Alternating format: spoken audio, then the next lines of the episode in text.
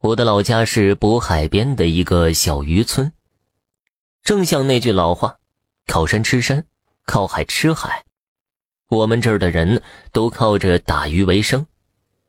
不过这几年也有些不同了，一是海里的鱼少了，二是年轻人都不愿意干这又脏又累的活计。后来村里人开发渔村游，还真有不少人过来，那日子。也就越来越好了。今天要讲的故事发生在三年前，在我们那几个村是人尽皆知的。海边最高处的一栋老宅是张大海的家。这天，他家里传出了吵闹声，引得村里人都过来看。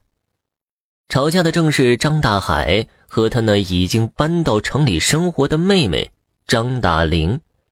原因是啊。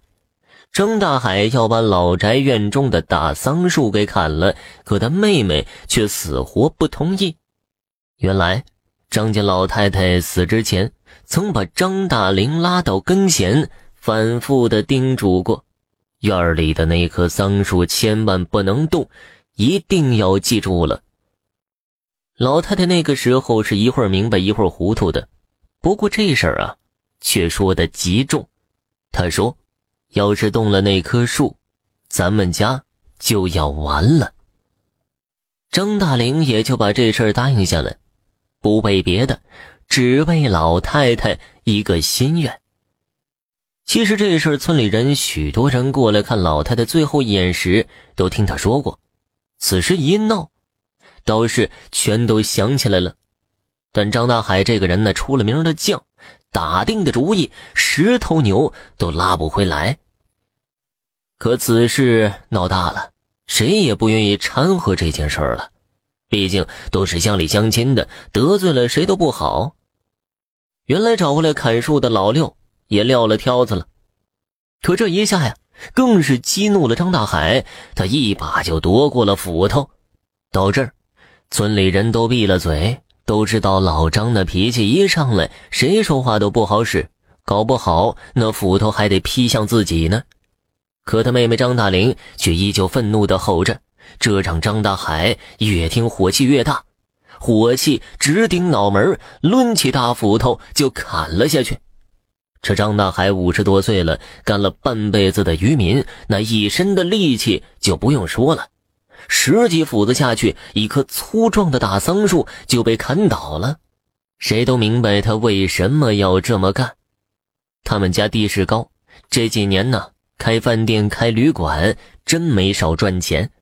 可这大桑树在院子中遮挡视线，也遮挡游客看到他们家的招牌。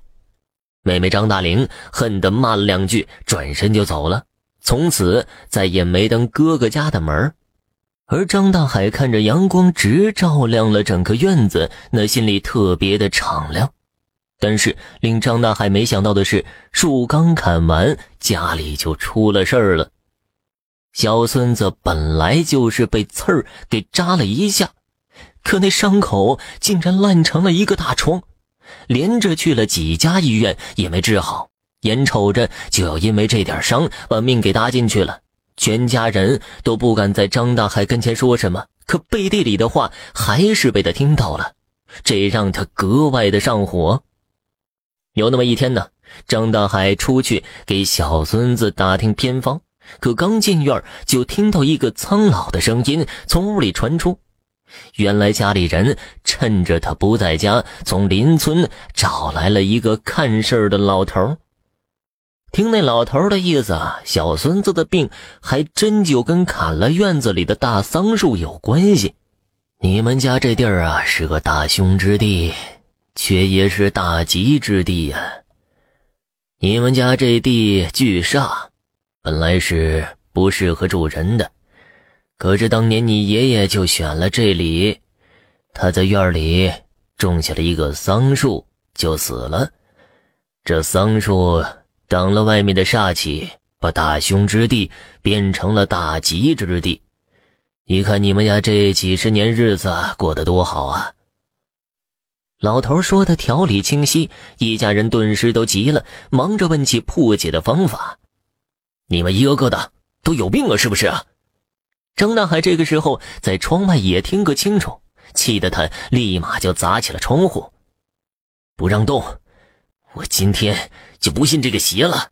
好，那我就刨了给你们看。张大海这辈子就听不得人家说他做的错了，这会儿火气一上来，抄起了镐头就去刨那半截树桩子。这事儿前几天也就干了一半。小孙子一病就把这事儿给耽误了。此时他起镐头下去，就把树桩子给刨歪了。可就在这个时候，张大海看见树桩下的一个东西，那树桩下竟然有一架白骨蜷缩在坑里，而且看样子已经死了几十年了。